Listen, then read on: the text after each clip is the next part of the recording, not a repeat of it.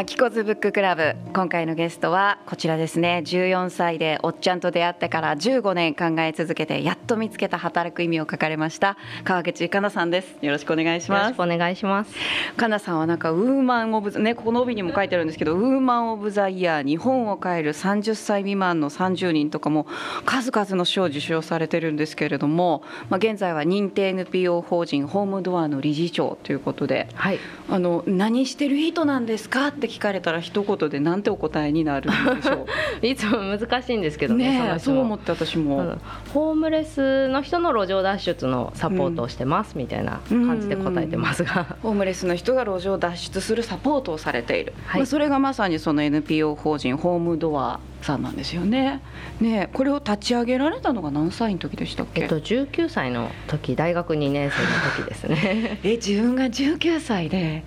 大学2年生で起業するなんて思ってました？いや全然思ってなかったです。ね。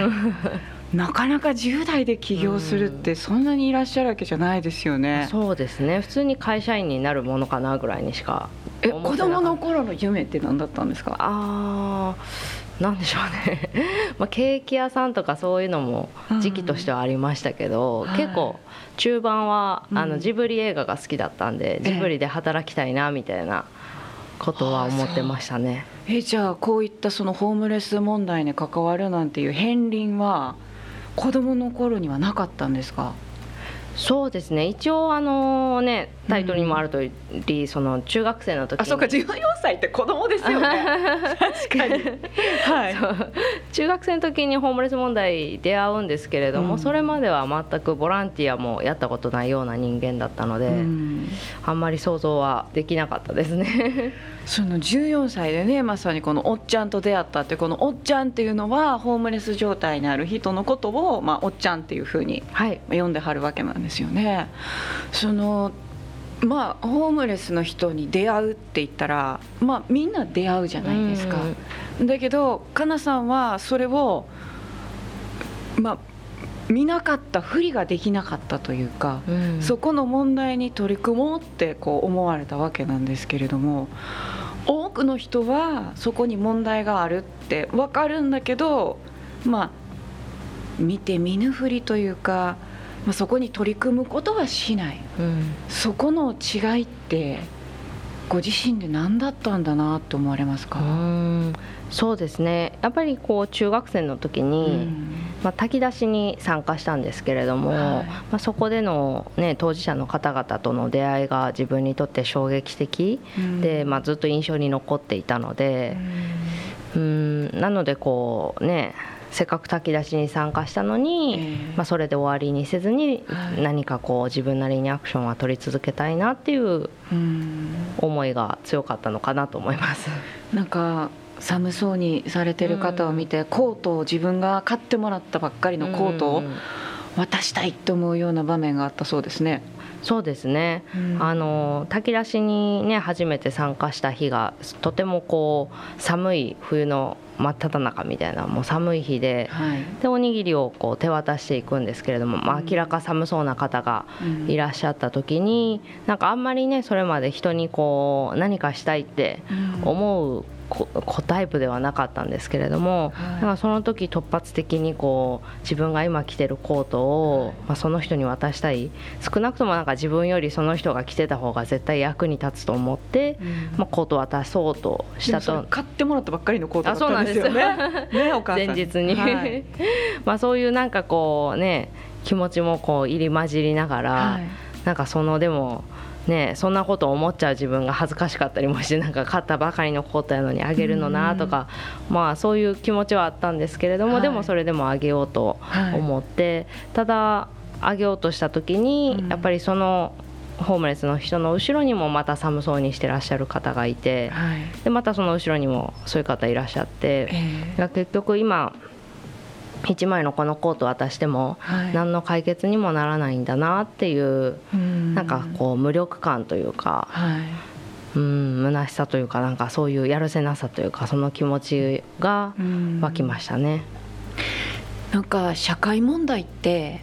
いっぱいあるじゃないですか。うんうん、それであのまあ、海外の友人に言われたのは日本人ってあんまり社会問題にこう目を向けない傾向があるねって言われたんですね。それで、まあ、確かに自分自身もそうだなって思ってでなぜかなって考えた時にそのまさにその今言われた無力感というかなんか問題を知ったところでなんか自分には何もできないっていうことに。直面させられるのって結構苦しいじゃないですか。でそれだったらっていうか人って多分ね見ちゃったらもう知らなかったことにはできないですよだってもう知っちゃったんだから。だけどその知っちゃった時に何かしたいけどなんか自分は無力ででしかもその社会問題っていうのが1個じゃなくて山ほどあるってなった時に、そのどこか自分の無力さに向き合いたくないというかね、うん、なんかそんな気持ちがあって社会問題があるのは分かっているけど目を背けようとする。そんな感覚があるんじゃないかなと思うんですけど川口さんはどう思われますか？うんそうですね、うん、まあ、私もこうねまあ、当時中学生だったので、えー、まあ、そんな中学生がアクセクなんかしなくたって、はい、なんかもっと大人がお金持ちの人とか政治家の人とかが問題解決してくれるんだろうからこう、はい、別に自分がやらなくたっていいじゃないかなみたいな、うん、そういう気持ちが湧いた時もあったんですけど、うん、ただこうね毎朝毎晩必ずそのホームレスの人が大阪で多い、うん、まあ、釜ヶ崎というエリアがあるんですけどそこの、はい新間宮という駅が近くにあって新間宮、はい、その新間宮駅を毎朝毎晩通るんですね通学路だったので、えー、まあ、なのでこううん忘れたくても忘れられないというか。なんかこう気になっちゃうというか。でずっとこうね炊き出し参加してからもそのねホームレスの人たちの様子見てるんですけどまあなんか変わっている変わっていってるこう印象がなかったというか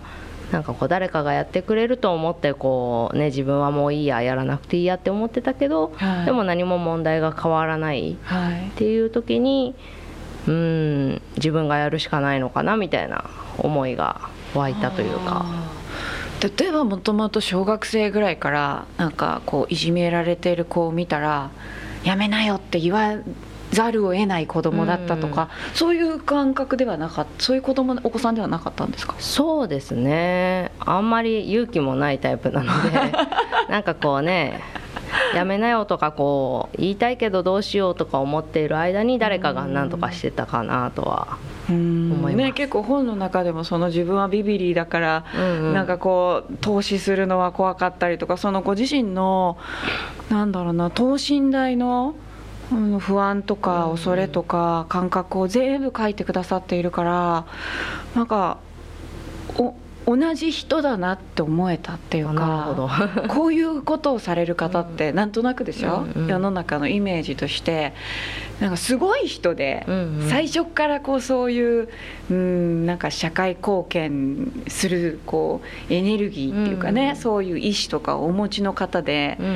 だからもうなんかそうやるのが当たり前だったんですみたいな。なそうじゃなくてその川口さんは本当にその14歳でホームレスに出会ってから、だけどこう何度もある意味そこから目を背けようとして、ね、大学に入った時もキャンパスライフを楽しまれた時期があってそういうふうにありながらもだけどその今おっしゃったみたいに誰もやらないなら時間が変わっても変わらないならやるしかない。うん。でもそうやって時間が経ってもそれを見過ごせないくらいある種その炊き出しっていうんですか？それに参加した時の経験っていうのが大きかったっていうのもあるんですかね？そうですね、やっぱりこうね炊き出しにまあ、たまたま参加したわけなんですけど、はい、でもそのね参加できた人ってそそう多いわけじゃないじゃないですか、ね、こう中学生の時にね、うん、なのでこううん。せっかくもらった機会というか、うん、せっかく炊き出しに参加した機会をこう無駄にしてはいけないなみたいな気持ちは強かったのかなと思います。その社会問題からつい目を背けたくなるんだよねっていう人になんかこう川口さんがおっしゃりたいことってありますか？いや全然なんかそんなうん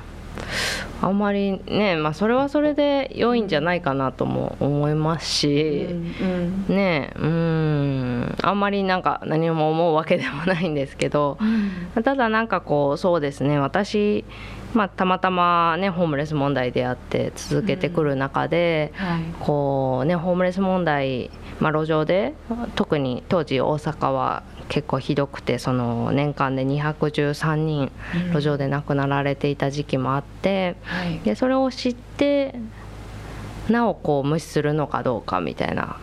ところで。うんそのやっぱり自分がどうありたいかっていうところだと思うんですけれども、え。まあ、人が路上で亡くなるのを知っている。それをこう見て見ぬふりして過ごす自分でいるのか、うん、それとも何かしら自分でできることを考えてやり続ける自分でありたいのかっていう、うん、どっちの自分でありたいのかなって思った時にやっぱり私は後者でこう、せっかく問題を知ったんだから何かできることをしたいって。うん。まあ、そういう自分でもありたいなって思ったのかなとは思います。なるほど。どういう自分でありたいかなんかそれって自分を大切にすることかなって今思いましたね。あのこういう社会問題とかをやってらっしゃるとこうなんていうんですか？まあ、もちろん周りの方のためにやってらっしゃるんだけれども、うん、どこか自分を犠牲にしてるんじゃないかみたいな想像もあると思うんですねでもなんか今おっしゃってくださった言葉で自分がこうありたいっていう自分の在り方を大切にするって自分を大切にすごくすることだなって。うんね。そう。でまさにそのさっきおっしゃってくださったその社会問題から目を背けちゃう人にいやそんなにそのなんか言いたいこととかっていうのがあるわけじゃないっていうところが私はなんかねすごくいいなと思ったんですよ。というのはなんかあのこうでなければならないとか、これが正しいんだっていうその正義感でこれをこういう活動をやってらっしゃるっていう感じが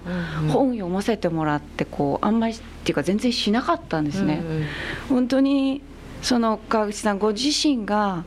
自分の目の前にある人を放っておけない。そして今おっしゃったみたいに自分がそうありたいからだからただそうしたいからそうするっていうことの感覚が何だろうすごく素敵だなって思いました。なんか誰かを否定してないっていうのかな。ああなるほど、うん、でまたあのこのホームレス問題に関してもそのホームレス問題を撲滅したいとかじゃなくって、うん、あくまでそのホームレス状態にある人が路上抜け出したいと思った時の選択肢を提供したいんだっていう。そうですね。そこってそのホームレス状態にある人の意思をちゃんと尊重されてるじゃないですか。それがねすごい素敵だなと思った。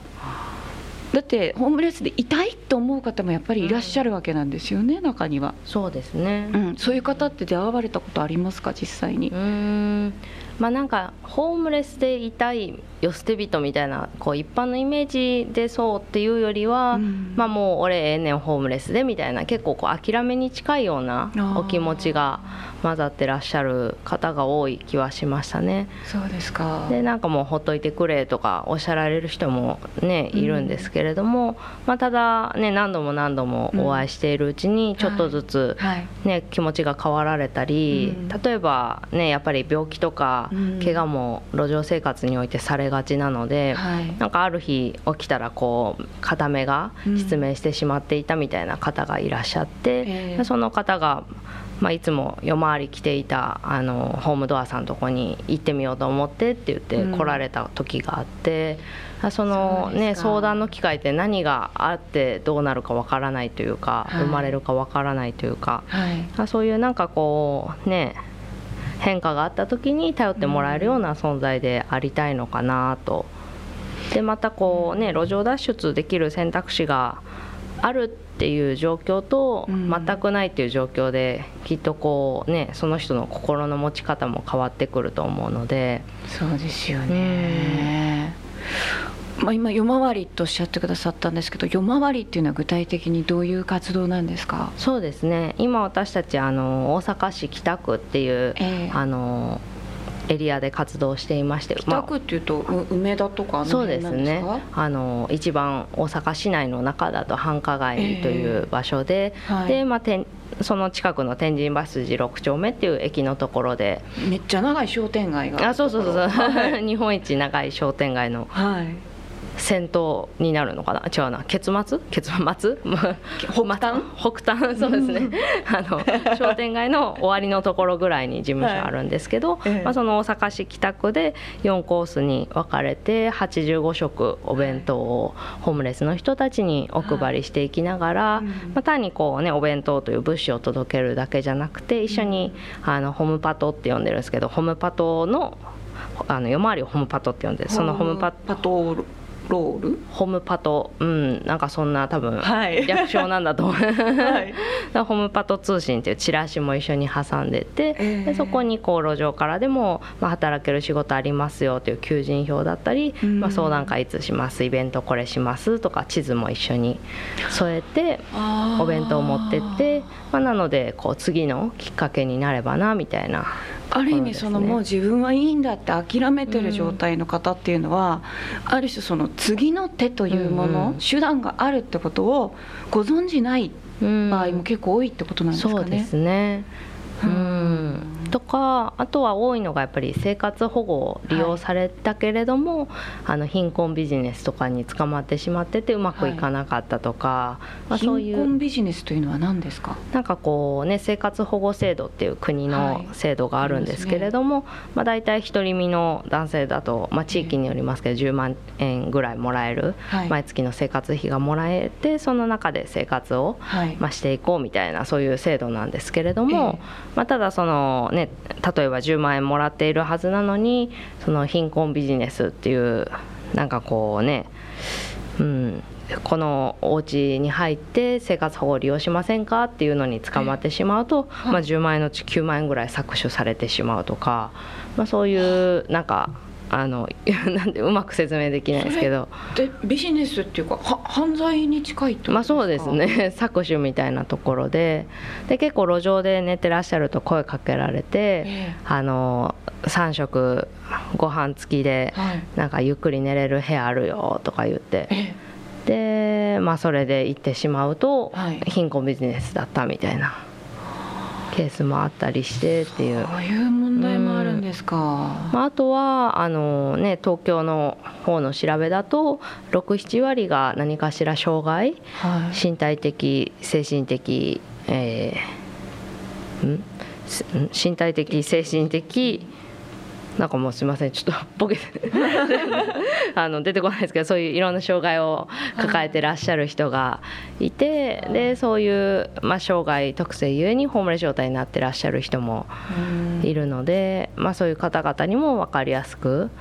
こういう制度とかこういう相談の機会ありますよっていうのを伝えていってます。あの本の中にもね書いてくださってたんですけどホームレス問題っていうとその自己責任だってやっぱり思っている方が多いんじゃないかと。で14歳の時の川口さん自身もやっぱりその本人が怠けてるからじゃないか勉強してないからじゃないかみたいな思いがあったそうですね。そうですね、うん、やっぱりこううん。なんか特に、まあ、私自身は中学受験をしたんですけれども、えー、結構こう小学生の時からずっと勉強して、はい、憧れの中学校入って、うん、でそしたらまあエスカレーター式に高校行って大学行ってみたいな、うん、結構自分は頑張ってこう、ね、勉強してきたみたいな自負があったものだからこう、はい、それだからこそこうやっぱりホームレスの人たちを見た時に、うん、まあ、あの人ももっと勉強してたら。こうねいい中学行けたのにとか、うん、いい高校いい大学行けたのにって、うん、そしたらいい会社に勤めて、はい、ねあの定年になったら厚生年金もらってしっかり生活できたはずなのに、うん、まあ、でもそうなってないってことは、まあ、勉強しなかったから頑張らなかったからじゃないのみたいなことは思っていましたね、うん、でも実際蓋を開けてみるとそうではなかったってことなんですよね。そうですね。炊き出しで、まあ、最初あのーね、当事者の人と関わる機会があった時に、まあ、率直に自分が思っている質問をぶつけた時に、まあ、その方がこうなんかその人の家には勉強机なんてそもそもなかった。で中学なんてろくに行かしてもらってない。で高校なんてもちろん行けずに働きに釜ヶ崎に出てきたんやみたいなことをおっしゃられて。でその時に初めて私はこう自分がこう勉強ができるという前提にある中で、うん、まあ、自分が頑張るか頑張らないかを選べていた立場だったんだなって、うん、それこそ、ね、中学受験させてもらえる家庭に生まれてっていう、うん、でまた勉強をね重んじる親がいてっていうその環境がある中で。自分が頑張るか頑張らないかだった。でもホームレスの人たちはそもそも勉強できる環境になかった人、まあ、困窮家庭出身の人が多いっていうことを知ったのが結構衝撃的でしたね。だからその本人が抜け出したいと思ってもその抜け出せない、えっと、なんか3つ問題があるんですよね。確か貯金とそうですね。家と仕事仕事。この3つがあれば抜け出すことができるんだけど、うん、この3つは密接に関わり合ってるから、うん、それを得ていくことが難しいっていうのが、やっぱりその抜け出すのが難しい問題なんですかね。そうですね。やっぱりこう自力で抜け出そうって思った時に、うん、まあ、家を借りるにはもちろんお金がいるし、うん、もっと細かい話を言うと緊急連絡先とか保証人つけてくださいとか、うん、不動産とやり取りできる携帯持っとかなきゃいけないし携帯がないと今って仕事が取れないんですね。そうですね。なんかもう最近 LINE でシフトのやり取りとかは当たり前だったりするので。でも携帯の費用ってね 結構かかりますしし。かも携帯契約するには住民票とかいりましたっけ？住所が必要ですよね、うん、であとはやっぱりブラックリスト入りされてしまってる方も多いので、まあ、契約できないっていう方もいらっしゃいますね。そうすると本人に抜け出したいっていう意思があったとしてもその方法を自分で見つけてそこから抜け出すっていうことが決して簡単じゃない、うんうん、そうですね自力では難しいしまたまあ国の制度としてはあの先ほど申し上げた生活保護を利用するとかホームレスの人向けの施設ですね、に入るとかっていうのは用意されてるけれども結局そこがあまり機能していないっていうところで結局路上でいらっしゃるっていう。私あの20代の時に少年院に行ってボランティア活動をやらせてもらってた時があるんですね。それは